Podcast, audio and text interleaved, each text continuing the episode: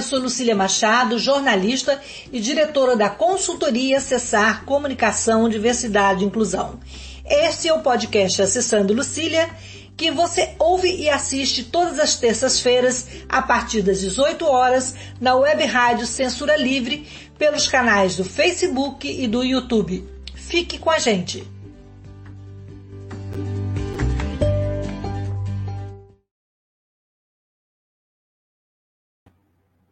Boa noite.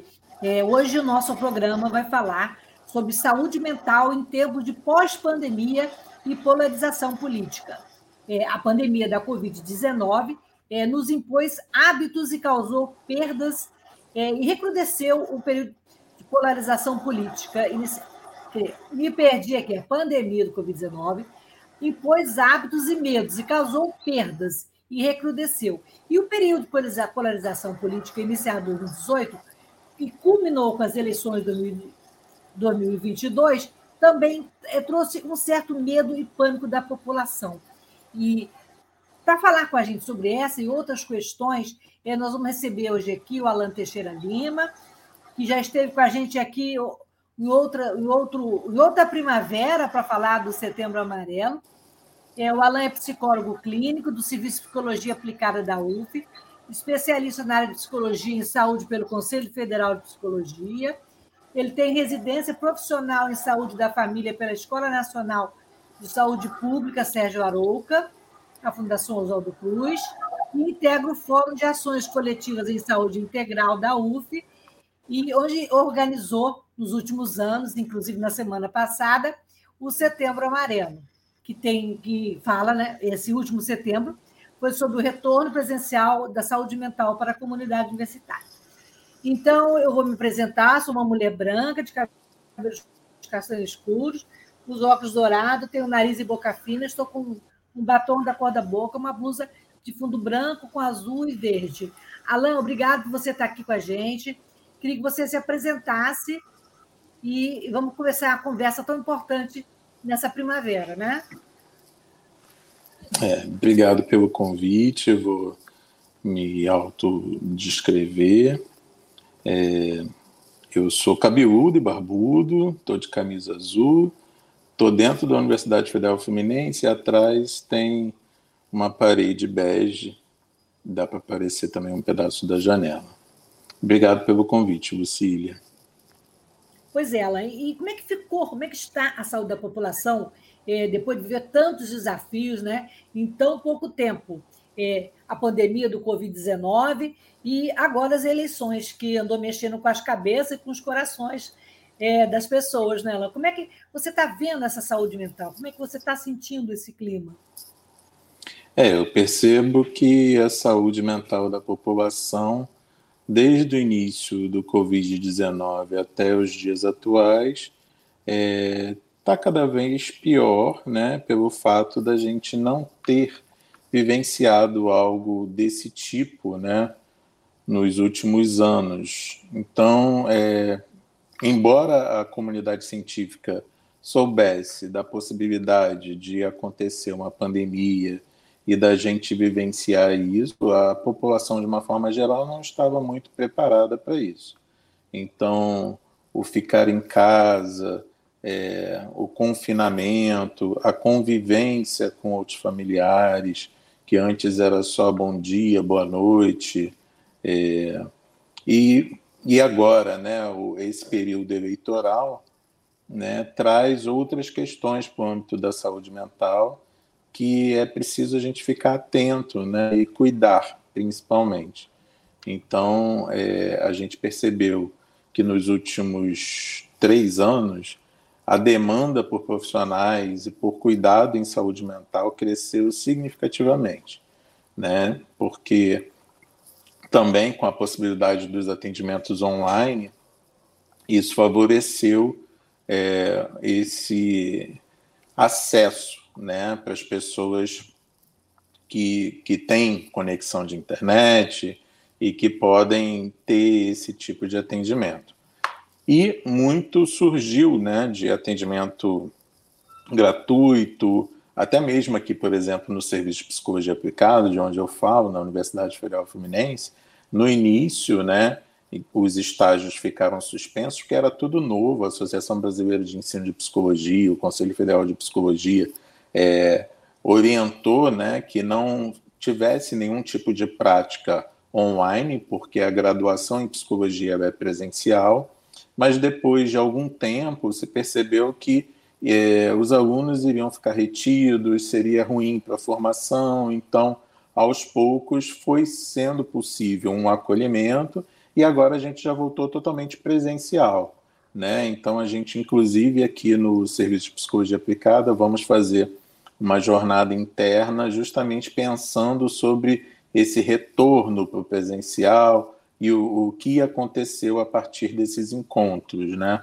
Imagina, né, o aluno em formação precisando é, aprender a, a, se formar psicólogo e tendo que atender é, online para é, ter essa experiência, né? E aí aquela pessoa que aparecia na telinha se presentifica, né, justamente no atendimento presencial. Então é uma experiência bem interessante, né? O é diferenciado, né? O atendimento online é uma das possibilidades do atendimento da psicologia, não é o único, mas a gente percebeu que durante a pandemia e a gente ainda está em pandemia, né, o crescimento da busca por profissionais que fazem esse tipo de atendimento é muito grande.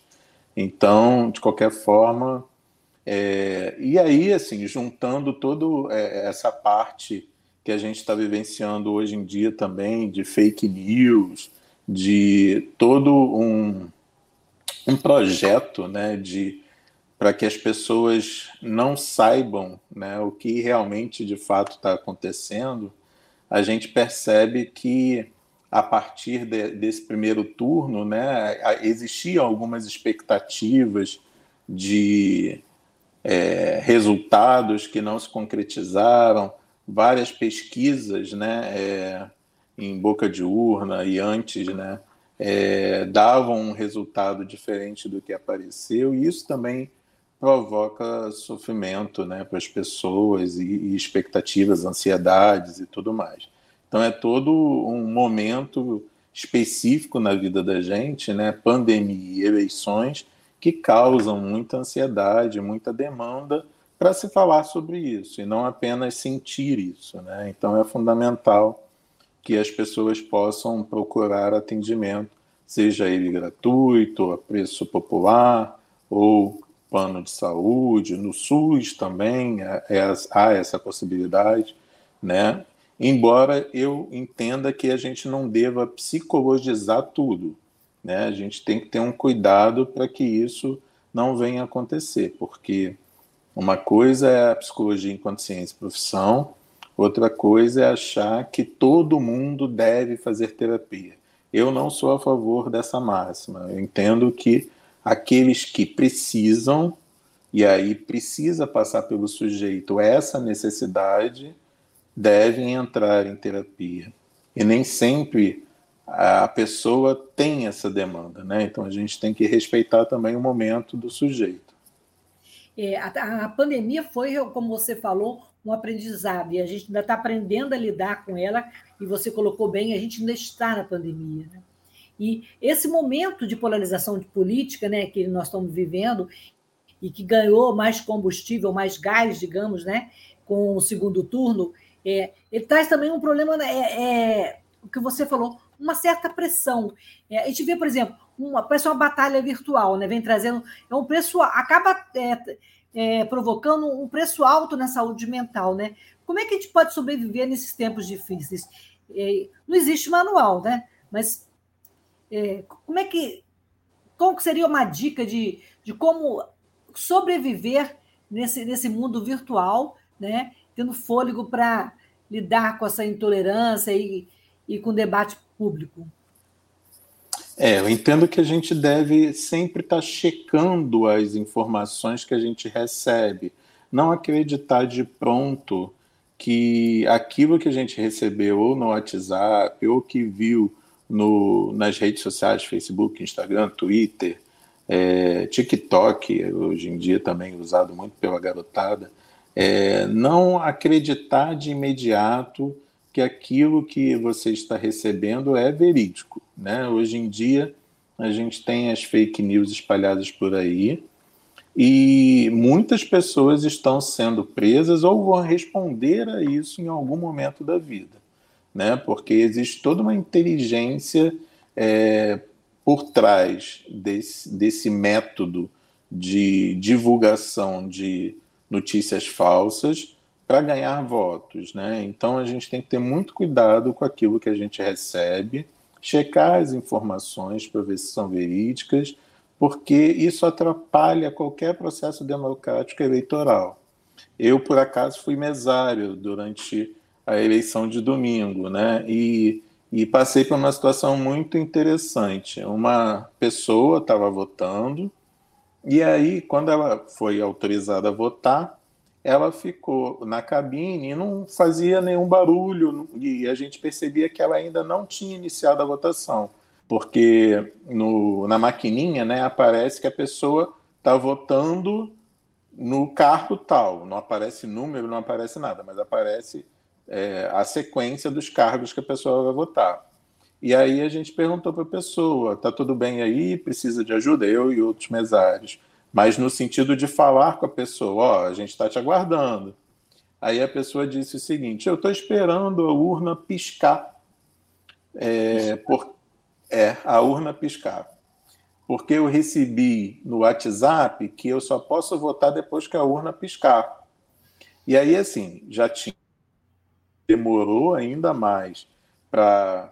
É, por conta desses atrasos, né? E aí a gente explicou para a pessoa: olha, é, agora você tem que votar para deputado federal, são quatro números, é só digitar quatro números do seu candidato não está piscando. Aí a gente foi e falou: olha, isso é fake news. Aí a pessoa saiu de lá, depois que votou tudo, entendeu? Saiu de lá desolada, do tipo, como que eu pude acreditar numa fake news e atrapalhar o processo eleitoral de outras pessoas, atrasar o processo eleitoral? E isso aconteceu em diversos lugares. Né? Nunca a gente viu uma quantidade gigante de filas como teve na última eleição, né? E, e aí tem todo um retorno, né? Porque na última, na, na penúltima eleição, a gente não teve a biometria por conta de toda aquela questão, né? Do, do receio, do contágio e tudo mais, que isso já caiu, né? Em vista do que era antes e por isso teve a biometria. Então foi, um, foi uma votação diferente daquela vez. E dessa vez a gente precisou colocar o dedo, né? E muitas das vezes a biometria não pegava de primeira. Então isso causou uma, uma fila gigantesca. Então algumas pessoas muito infadas, né? Parecia time, eh, jogo, jogo de time de futebol, Copa do Mundo, né? Um time e outro time, e os uniformes bem definidos, as cores bem definidas, né? E quando na verdade é uma polarização que o Brasil só tem a perder, né? A gente não se preocupa mais com as propostas dos candidatos, não procura saber o que, que o candidato está propondo, não procura averiguar para votar de uma forma mais consciente na proposta né, dos candidatos, a maioria, né, de uma forma geral. E aí isso se presentificou nesse último domingo e provavelmente no dia 30, no segundo turno, também vai acontecer. Então, é, isso por si só já causa uma movimentação no âmbito da saúde mental, né? Porque é, a gente acaba se trabalhando, né? Tanto de, quem, tanto de quem vota quanto de quem está trabalhando, lidando com aquela situação. Sim, também. Né? São vários voluntários que são convocados a trabalhar na eleição, fora os cabos eleitorais, que teoricamente não deveriam fazer propaganda eleitoral, porque é, é proibido no dia da eleição, e a gente vê a quantidade de gente balançando bandeira, distribuindo papel. É, e o quanto que é importante a gente estar é, tá consciente das escolhas e não por conta de um perfil A ou de um perfil B, mas das propostas é, que realmente venham a somar para o nosso país. Né? A gente percebe muitas das vezes que os critérios de escolha de um candidato ou outro são meramente pessoais, quando na verdade os critérios poderiam e deveriam ser de acordo com as propostas políticas, enquanto política pública para a gente, né, para os brasileiros. Né? Isso me parece que se perdeu nas últimas eleições, justamente por um, um certo ódio e um certo uma certa uma, uma certa polaridade em relação a, a partidos políticos e, e, a candidatos específicos e a gente perdeu justamente é, essa ideia de democracia de política pública o quanto que isso se foi ao longo do tempo né?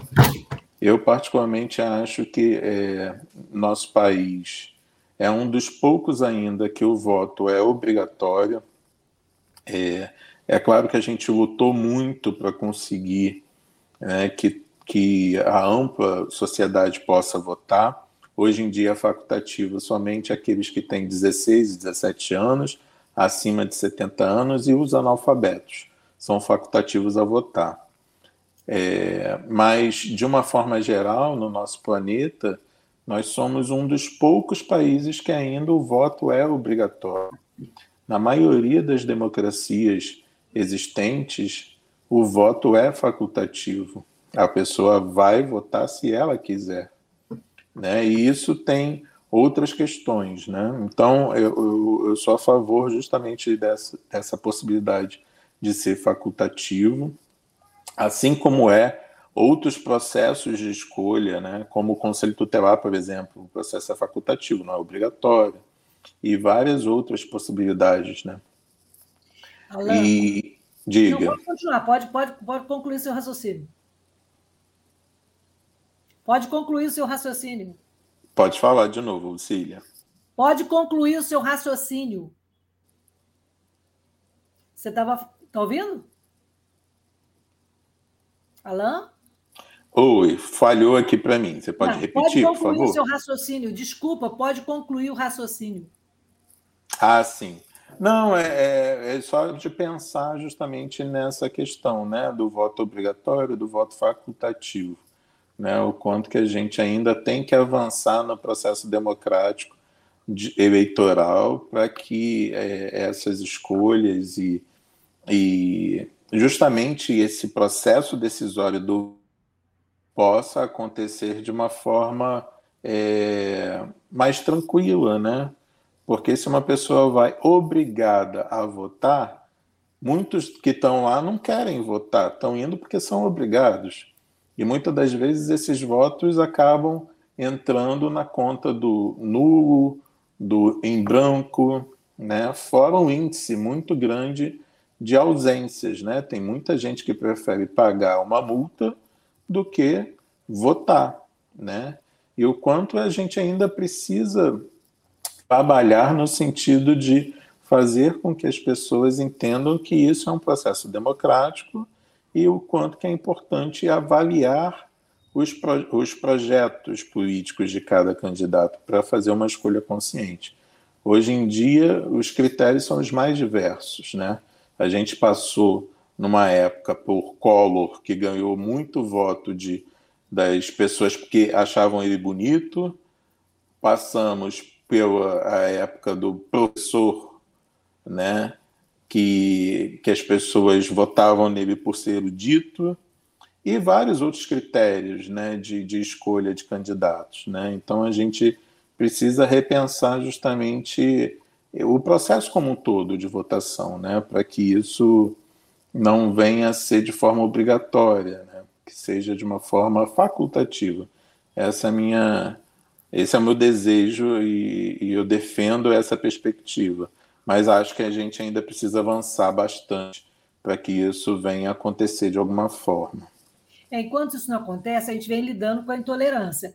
Não só a intolerância de uma fila, de, uma, de, um, de, um, de um processo eh, de, do contato com a máquina do voto, com a biometria, é, mas uma coisa preocupante que é o medo da violência política, que começou lá timidamente, digamos, entre aspas, 2018, e que é, nessa eleição está é, tá sendo uma ameaça. Né? Segundo o Datafolha, é, 9% do eleitorado brasileiro é, ficou com medo da, da, da, demonstrou o medo da violência política nessa, na, nas eleições. Né? É outra coisa também, né? O Fórum Brasileiro de Segurança apontou que 67,5% dos brasileiros têm medo de sofrer agressão física em razão da sua escolha política. E a gente viu, na realidade, pela primeira vez, assim, pela primeira vez, assim, é, potencialmente, alguns casos de violência e de morte, né? Como é que você avalia esse comportamento do brasileiro? Do eleitor, né, brasileiro? É, eu percebo que as pessoas, é, de uma forma geral, se sentem muito é, preocupadas né, de, com a sua integridade física. Né? Hoje em dia, por essa polarização, é, as pessoas têm que decidir entre um lado e outro, como se não pudesse ter uma outra possibilidade, né?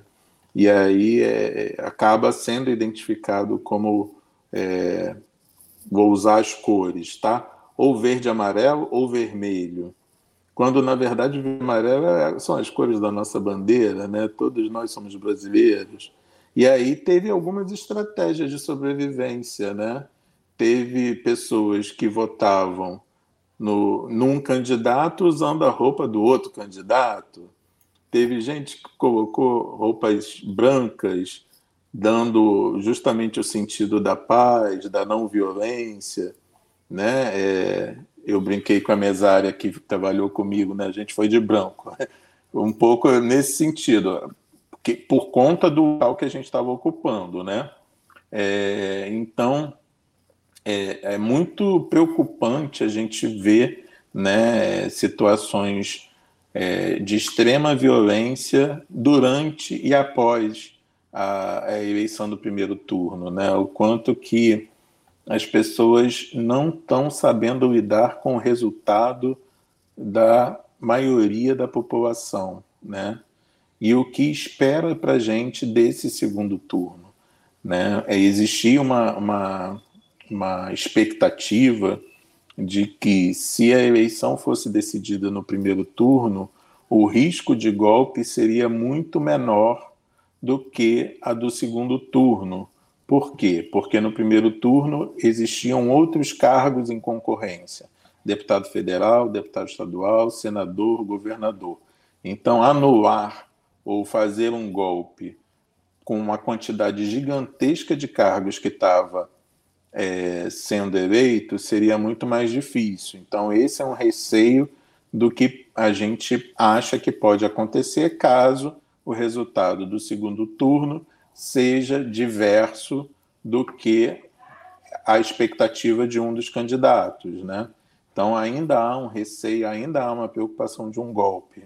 E a gente já passou por tantos golpes durante o, o processo, né, é, de, de escolha que, que deixa a democracia de lado, né? E, então a gente tem que ter muito cuidado e argumentar de uma forma mais plausível com os colegas que pensam diferente, né? O quanto que é difícil conviver com a diferença, conviver com opiniões diferentes. E aí quando se fala de política, né, é um exercício que a gente cada vez mais está precisando lidar, né? Não só escutar a diferença, como também argumentar o outro lado da história.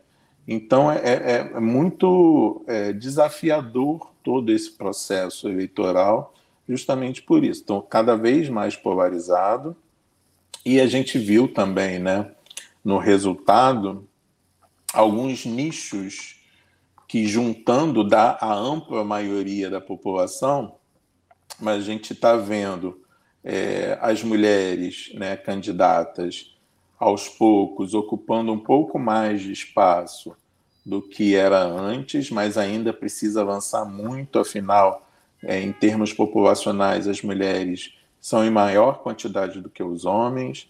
A gente viu também duas deputadas trans entrando na Câmara Federal, algo inédito que não existia até então. É, a população preta e parda de candidatos aumentando aos poucos, mas bem aos poucos, porque a gente sabe que nesse processo eleitoral, é, quem tem posse, quem tem dinheiro, muitas das vezes acabam comprando votos, e isso não é nada democrático. Por outro lado, a gente sabe que tem muita gente que precisa de dinheiro para comprar coisas. Então, é, são estratégias de sobrevivência da população. O que não quer dizer que a pessoa que vendeu, entre aspas, o seu voto também não ganhou de uma outra forma, dizendo que iria votar em fulano e votou em ciclano. Então, são polêmicas de todo esse processo eleitoral que sempre acontece e que cada vez mais a gente vê é, a população dividida. Né? Mas o que está em jogo nesse momento, a meu ver, é justamente a democracia. Né?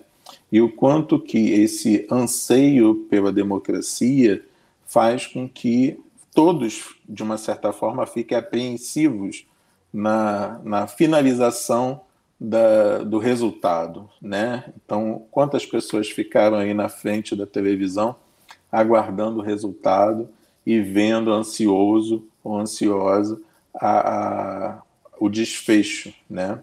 Se o seu candidato ou sua candidata entraram, se vai ter segundo turno ou não. Isso tudo é uma expectativa, uma ansiedade que é esperado. O problema é quando a pessoa fica sem dormir, não consegue lidar com justamente o resultado diverso daquele que a pessoa esperava. É, e aí a gente precisa ter cuidado e reconhecer que em algum momento vai ser preciso de ajuda. E reconhecer que é preciso buscar essa ajuda. E aí é aquilo que eu falei, a pessoa precisa ter essa noção de que vai precisar de ajuda ou escutar alguém dizendo: olha, você não está legal, que tal você procurar um auxílio profissional.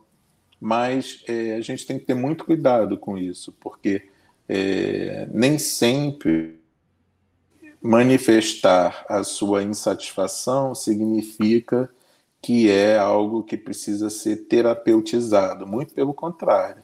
A gente é, entende que ter saúde mental é, de alguma forma, falar aquilo que está sentindo.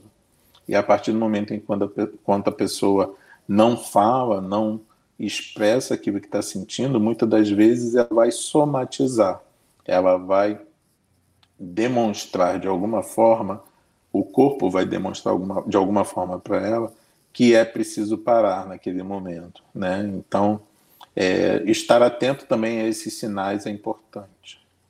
Alan, você falou aí da, da, da participação das mulheres, eu queria aproveitar esse gancho para dizer que, Antônio, nós tivemos dois, dois comentários aqui, inclusive um comentário de uma candidata.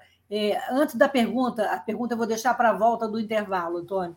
É, tivemos aí a participação, a, a Luciana Novaes, candidata a deputada federal pelo PT, uma mulher com deficiência, e que, inclusive, ela sofreu aqui em Niterói, ela não é de Niterói, ela veio fazer campanha aqui, e ela sofreu assédio e ameaça. E isso aí também deve ter contribuído, né? É, os candidatos também foram pressionados, né? É, é, isso também dá um, dá um pânico generalizado, né? Temos outro, outro comentário aí também, do, outra presença, né? É o Gilson Magalhães de Castro, só falou boa noite, mas obrigado, Gilson. É, nós vamos fazer um, um rápido intervalo para poder falar da rádio, que é uma rádio da classe trabalhadora, sem fins lucrativos. E na volta tem uma pergunta de um ouvinte, e a gente volta a falar um pouquinho de pandemia e desse cenário de volta às aulas, que esse importante tema que vocês trouxeram no, no Setembro Amarelo na UF, ok? A gente, 30 okay. segundos. 30 segundos não, mais, um pouquinho mais de 30 segundos e a gente está de volta.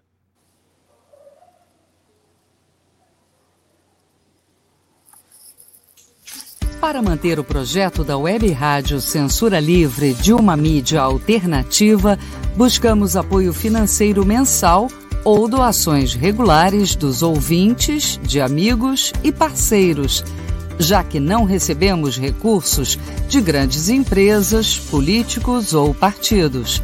Seja um apoiador regular e ouça o agradecimento no ar durante as edições dos nossos programas. Sua ajuda é muito importante para nós. Enviamos prestação de contas mensal aos nossos apoiadores. Temos uma vaquinha virtual permanente. Anote o endereço virtual apoia.se barra CL Web Rádio.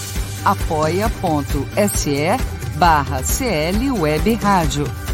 Saiba mais sobre a emissora no WhatsApp 21 96553 8908. Web Rádio Censura Livre, a voz da classe trabalhadora. Para ajudar a Web Rádio Censura Livre, anote os dados da nossa conta. Banco Bradesco, agência 6666. Conta corrente número 5602, dígito 2. Se preferir, nosso Pix é 32 954 696 0001 81. Somos uma emissora sem fins lucrativos e as contribuições são para pagar os custos de manutenção e transmissão. Desde já agradecemos a sua ajuda.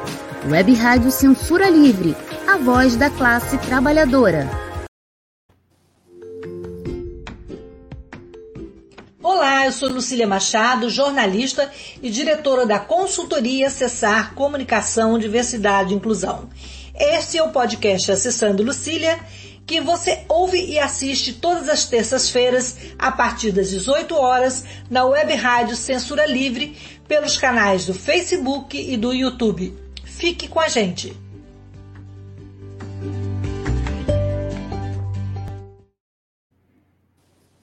Então, voltamos à conversa com Alan Lima, Alan Teixeira Lima, psicólogo do SPA da UF e um observador da mente humana.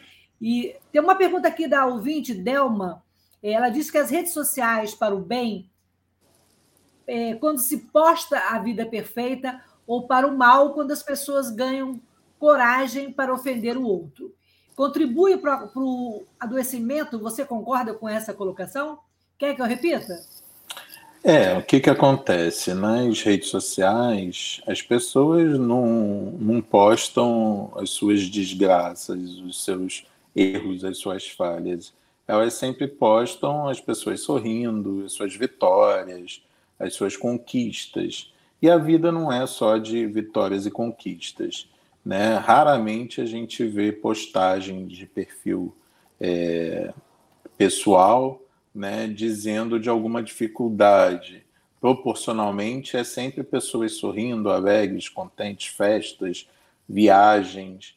E as pessoas não viajam como antigamente, as pessoas não têm o poder de compra como antigamente. Né? Então, ver aquelas imagens, é, aquelas informações, pode trazer alguma dificuldade de lidar com isso, porque geralmente as pessoas ficam pensando: poxa, por que, que Fulano tem essa vida e eu não tenho? Por que, que Ciclana é, faz essas coisas ganhando a mesma coisa que eu ganho e eu não consigo fazer? Né? Começa uma comparação que não é salutar. Né? Então, é, as redes sociais elas precisam de alguma forma serem usadas para conexão com outras pessoas de uma forma saudável. Né? A gente, enquanto psicólogo, sempre recomenda, né, de alguma forma, para as pessoas para participar de atividades coletivas. As redes sociais é uma das atividades, mas não, não é presencial muitas das vezes. Acho bacana quando são aqueles grupos que se encontram presencialmente. Isso na pandemia também ficou prejudicado, né? Então, de alguma forma, esse mundo de faz de conta né, é, acaba incidindo sobre a saúde mental das pessoas. Então, de vez em quando aparecem uns vídeos né, de pessoas que estão em determinado local e para aparecer na foto, a pessoa está super triste, mas aí para aparecer na foto faz aquela pose, né? Como se naquele aquele encontro, aquela atividade estivesse muito feliz, quando na verdade não, é aquele momento da foto do faz de conta. São as máscaras, são as, as o que, que a gente quer passar para as outras pessoas quando aparece somente sorrindo, quando na verdade a, a felicidade são momentos da vida. Né? A gente tem momentos de alegria, momentos de tristeza, são sentimentos que a gente tem durante a vida. Né? Mas só postar felicidades e alegrias significa ressaltar um lado em detrimento de outro, né? E isso com certeza ter esse tipo de pensamento não faz bem, né? É, e a gente voltando a falar das eleições, é, você acha que quem, quem frequenta a rede social, quem posta muito, quem acompanha, está mais estressado? Sim, é, a, a rede social, de uma certa forma, né, é, é, traz justamente essa questão do imediatismo. Né? Então, é, por exemplo, se uma pessoa participa de vários grupos de WhatsApp e esses grupos são altamente participativos, né? se você fica uma, duas horas sem ver um, o, o seu celular, pode ser que nesse período tenha 100, 200 mensagens de WhatsApp. E o que geralmente acontece? Muitas das vezes a pessoa não lê algumas mensagens, acaba selecionando é, ou até mesmo saindo de grupos, né? Então, o que, o que eu percebo é que é, essa ansiedade ao imediatismo, de responder é, mensagens, que muitas das vezes não vai fazer muita diferença você responder em duas horas ou no dia seguinte, né? E aí a gente brinca é, conversando internamente, né? Que a gente às vezes responde por pensamento. Você olha a mensagem e aí você responde por pensamento, não digita o que você quer responder e esquece completamente, né? Isso já é um sintoma da nossa contemporaneidade, né? A gente não consegue é, responder a tudo, a todos, a qualquer momento. É preciso ter um tempo de é, processamento que as redes sociais acabam reduzindo. Por isso que muitas das vezes a gente digita algo e no autocompletar aparece outra coisa, a gente não revê a mensagem, envia e quando vai ver depois fica uma mensagem completamente truncada. Por quê? Porque esse imediatismo, né? Então a gente tem que desacelerar, porque senão a gente vai cada vez mais ficar ansioso, cada vez mais não conseguir lidar com o quantitativo de mensagens que não são importantes na maioria das vezes, né? Então tem que ter um certo cuidado em relação a essa questão, né? E, e principalmente ter um tempo de descanso, né? É, os médicos, de uma forma geral, recomendam de 6 a 8 horas por dia, pelo menos. Né? E muitas das vezes as pessoas estão dormindo 4 horas por dia, quando dormem. Né? E isso faz mal ao corpo. O nosso corpo também precisa de descanso, assim como a nossa mente. Tem muita gente que vai deitar, o corpo está ali relaxado, mas a mente está em outro lugar. A pessoa não consegue desconectar, mesmo não estando com a tela em frente ligada. E outra, aquela luz das telas também faz mal à nossa visão. Então a gente precisa reduzir a quantidade de telas que a gente tem na vida. Durante a pandemia, isso ficou mais exacerbado, porque antes a gente fazia reunião presencial. Depois, com a pandemia, eram reuniões e o quanto que isso de alguma forma ficou maçante, né? Então as reuniões elas precisam ter pauta, elas precisam ter ata, precisam ter decisões para serem retomadas. Isso também, dependendo da empresa que você trabalha, se perdeu. O quanto que é importante ter objetividade, né? Para justamente o tempo é tão precioso, gente.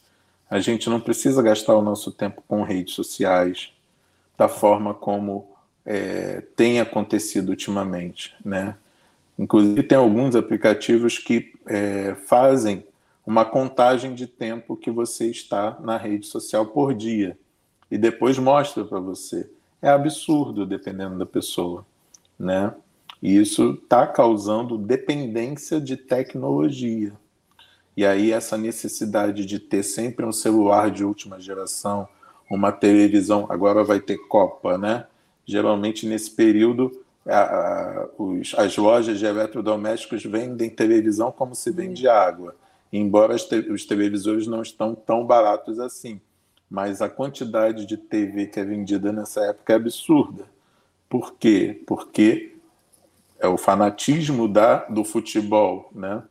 Que envolve uma identidade social do brasileiro, pentacampeão, rumo ao Hexa e tudo mais.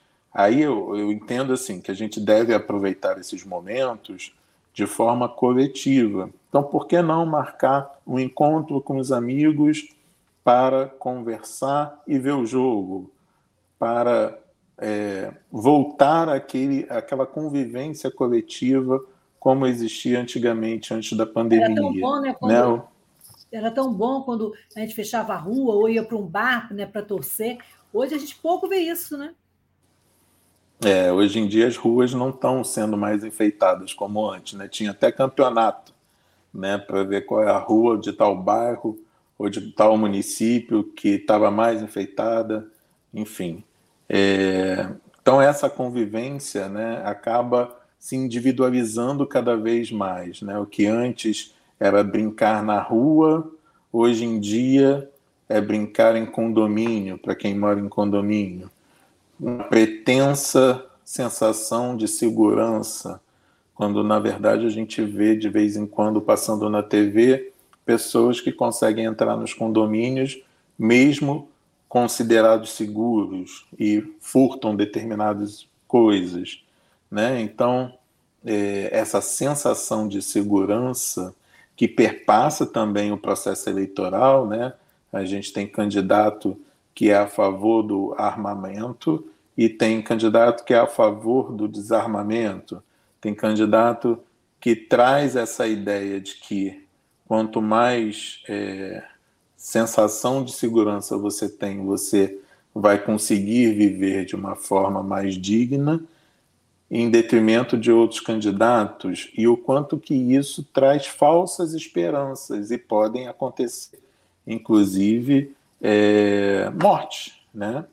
Por acidentes, acidentais, mas que é previsto e esperado. Quem tem arma de fogo em casa corre o risco de ter morte, mesmo não sendo usada para matar. Então a gente tem que ter cuidado com esse tipo de pensamento, para que isso não venha trazer outros problemas no futuro com os filhos, com pessoas que, por uma curiosidade, acabam tendo uma desgraça, né? É muita pressão, né? É muita provocação também. Ainda falando de redes sociais, é como que é como evitar o bate-boca? É, as pessoas, é, quando uma pessoa de uma corrente ou de um partido provoca, numa, num, por exemplo, no Facebook, é melhor o quê? Ter cara de paisagem, é, insistir no debate? O que, que é melhor para a nossa saúde mental? O que, que é melhor para a nossa saúde mental em relação às provocações? É, eu acho que vai depender das pessoas, né? Vai ter pessoa que ela vai se sentir melhor é argumentando, apresentando fatos e aí, contra fatos não há argumentos, não sei se é muito bem por aí. Porque muitas das vezes esses fatos que são apresentados são modificados, né? Por isso que eu falei da importância de checar as informações. Porque as informações, elas, o jornalista, né, você sabe muito bem, ele vai antes de publicar uma informação, ele vai checar, vai verificar se a informação é verídica né? E o quanto que a gente passou a ter que ter essa veia jornalística e muitas das vezes, né? Então, às vezes, é, silenciar, por exemplo, grupos de WhatsApp para não ter que ficar escutando aquele barulhinho, tem gente que ainda deixa o barulhinho, é, vai ajudar na saúde mental. Às vezes, é, não responder à provocação é uma forma de resposta e que vai favorecer você ficar bem, né? Então, é, vai, vai ser de acordo com o, o, tipo psicológico da pessoa, né? Vai ter gente que vai gostar da provocação e vai querer mais provocação e vai colocar isso para todo mundo ver e vai. Mas o que está se ganhando com isso, né? É importante estar atento a, a, ao que, que você quer com isso, né? Você quer dizer que a sua informação é mais verdadeira que a do outro.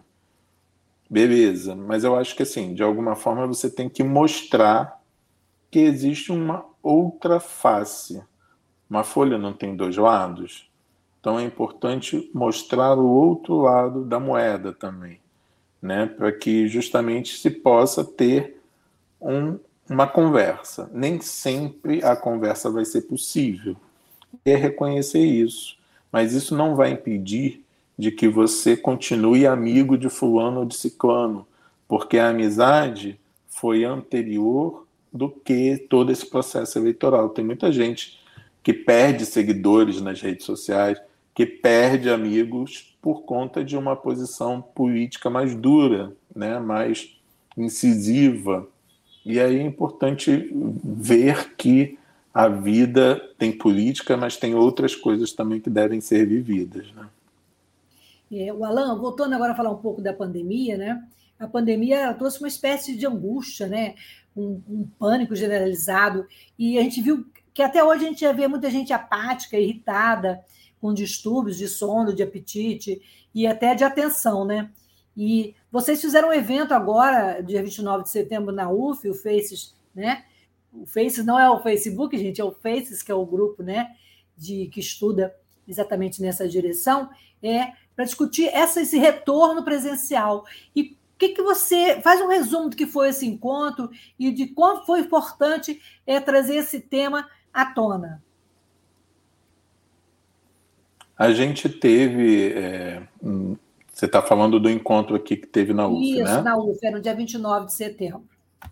Sim. Dentro da é. programação é... do Setembro Amarelo que vocês fazem. A gente, sim, a gente teve, né, é, algumas oficinas na parte da manhã e no final da tarde e teve uma mesa com a participação de três psicólogas, é, duas docentes aqui da universidade e uma doutoranda da UFRJ, em que é, foi possível conversar sobre justamente é, a saúde mental na universidade e a questão do Setembro Amarelo enquanto é, mês de prevenção do suicídio e que desafios a gente tem para pensar a prevenção do suicídio na universidade.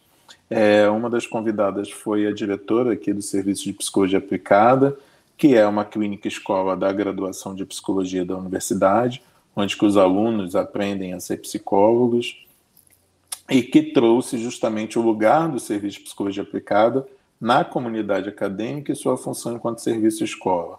Né? Ela pôde falar é, que né? O serviço ele foi criado para atender a população de uma forma geral e o quanto a comunidade universitária, principalmente os alunos, começaram a chegar ao serviço de uma forma mais contundente desde é, do 2017, né? E, e o quanto que é, esse perfil que modificou, né? justamente com a entrada da universidade no SISU, utilizando o Enem e a chegada de cotas e de critérios é, para a entrada é, de uma forma diferenciada, fazendo com que a universidade seja cada vez mais universal, trouxe questões, inclusive, para o serviço de psicologia aplicada. Na UF, a gente tem quatro graduações em psicologia, uma em Niterói, uma em Volta Redonda, uma em Rio das Ostras e outra em Campos. Todas essas quatro têm o serviço de psicologia aplicada. E aí, esse serviço de psicologia aplicada não é um uma parte integrante do SUS, porque a gente é vinculado ao Ministério da Educação e faz com que é, os alunos que estejam é, no final do, do curso tenham a prática profissional com supervisão docente. Né? E aí a gente abre de tempos em tempos vagas para a comunidade de uma forma geral. E aí, quando eu estou falando de comunidade, é para qualquer pessoa que queira ser atendida por um estagiário de psicologia. E a gente tem percebido que, ultimamente, na porta de entrada que a gente tem no SPA aqui em Niterói, tem acontecido é, uma demanda tão grande que as vagas acabam em três minutos. Né? A gente tem um, um formulário do Google que abre é, às segundas-feiras de 15 em 15 dias. A última vez foi segunda-feira da semana passada, provavelmente a próxima vai ser dia 10. E aí tem uma quantidade de vagas e essas vagas são preenchidas em poucos minutos, né? O quanto que a demanda cresceu, favoreceu a chegada de, de outras pessoas, mas a gente só recebe pessoas da região metropolitana do Rio, porque não tem como fazer terapia presencial com uma pessoa morando distante dessa região.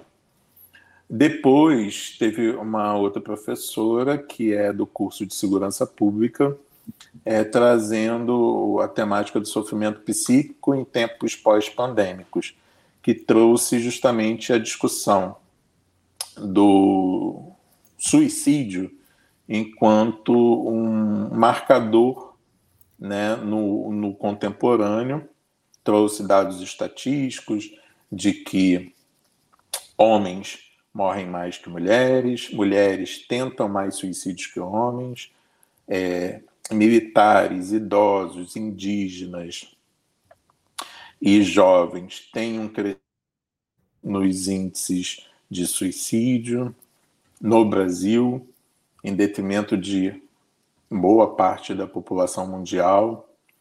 No mundo, 40 a cada 40 segundos ocorre uma morte por suicídio e no Brasil a cada 45 minutos. É, e aí ela trouxe justamente esse viés da segurança pública, o quanto que é importante cuidar da saúde mental dos agentes de segurança, né? E aí estão policiais civis, militares, é, exército, marinha, aeronáutica, bombeiro, guarda civil, como é, áreas prioritárias para é, acompanhamento no âmbito da saúde mental. E por último, a gente teve a Laura, que é doutoranda da UFRJ, que trouxe reflexões sobre esse aumento de suicídio na atualidade, trazendo uma experiência que ela teve com criação de protocolos de atendimento no município do Rio e o aumento das autolesões, principalmente entre jovens, né? O quanto que isso chegava até a saúde primária, atenção básica. É, só um justamente... minutinho, Só, só que eu coloquei aqui, na, pediu para colocar na tela, o site do SPA, spa.sites.uf.br, e as pessoas estiverem interessadas é, podem se inscrever, né, Alan, para poder concorrer a uma, uma, uma oportunidade de terapia. Pode continuar, desculpa. Obrigado aí pela divulgação.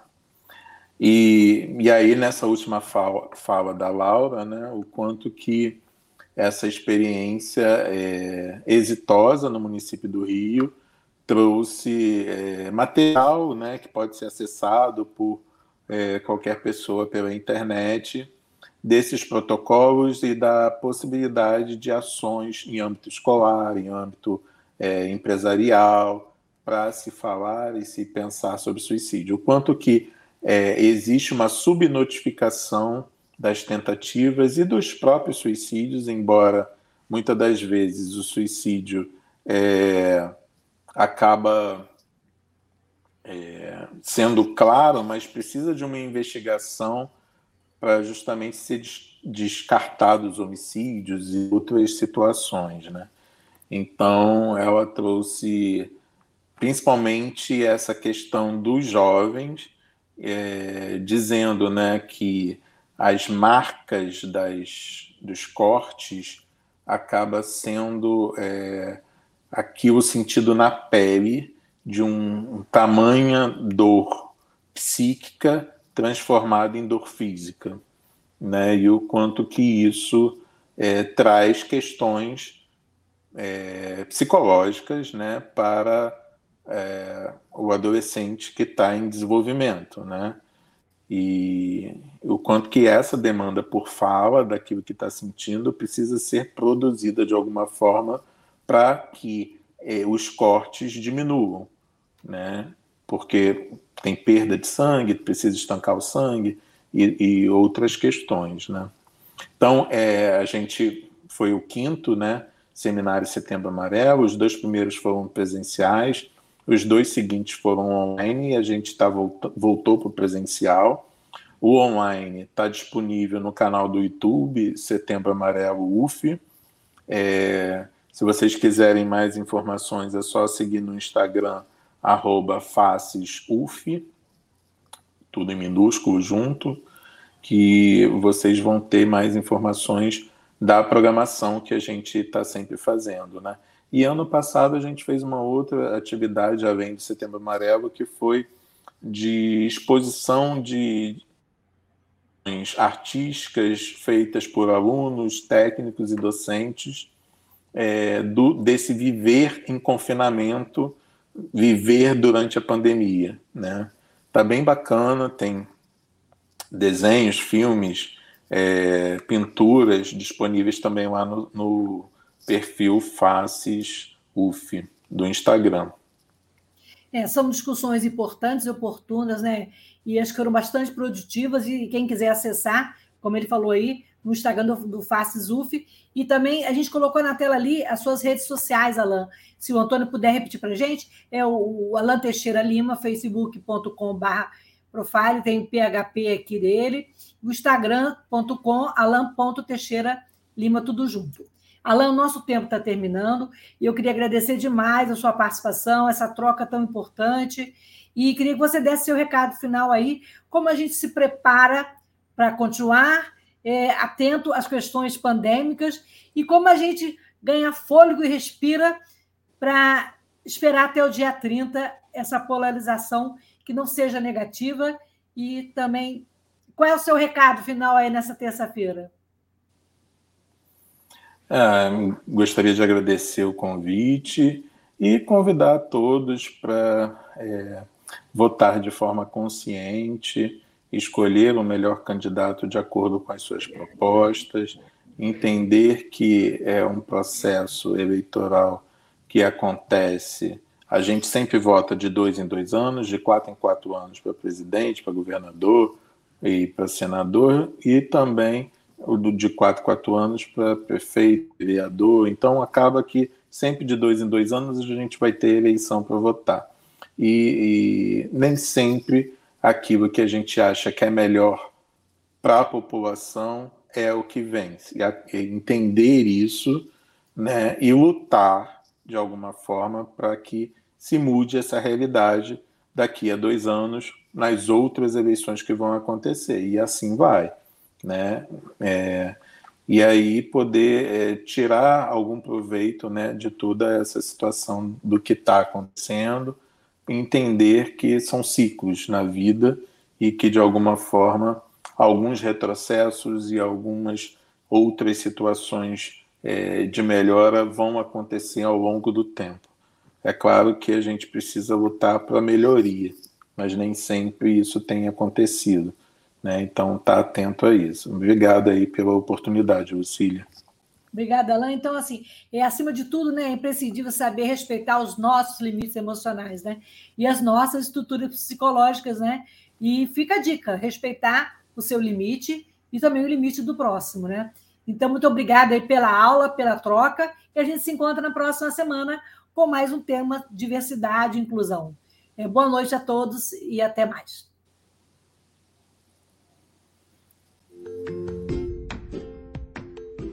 Olá, eu sou Lucília Machado, jornalista e diretora da consultoria Cessar Comunicação, Diversidade e Inclusão.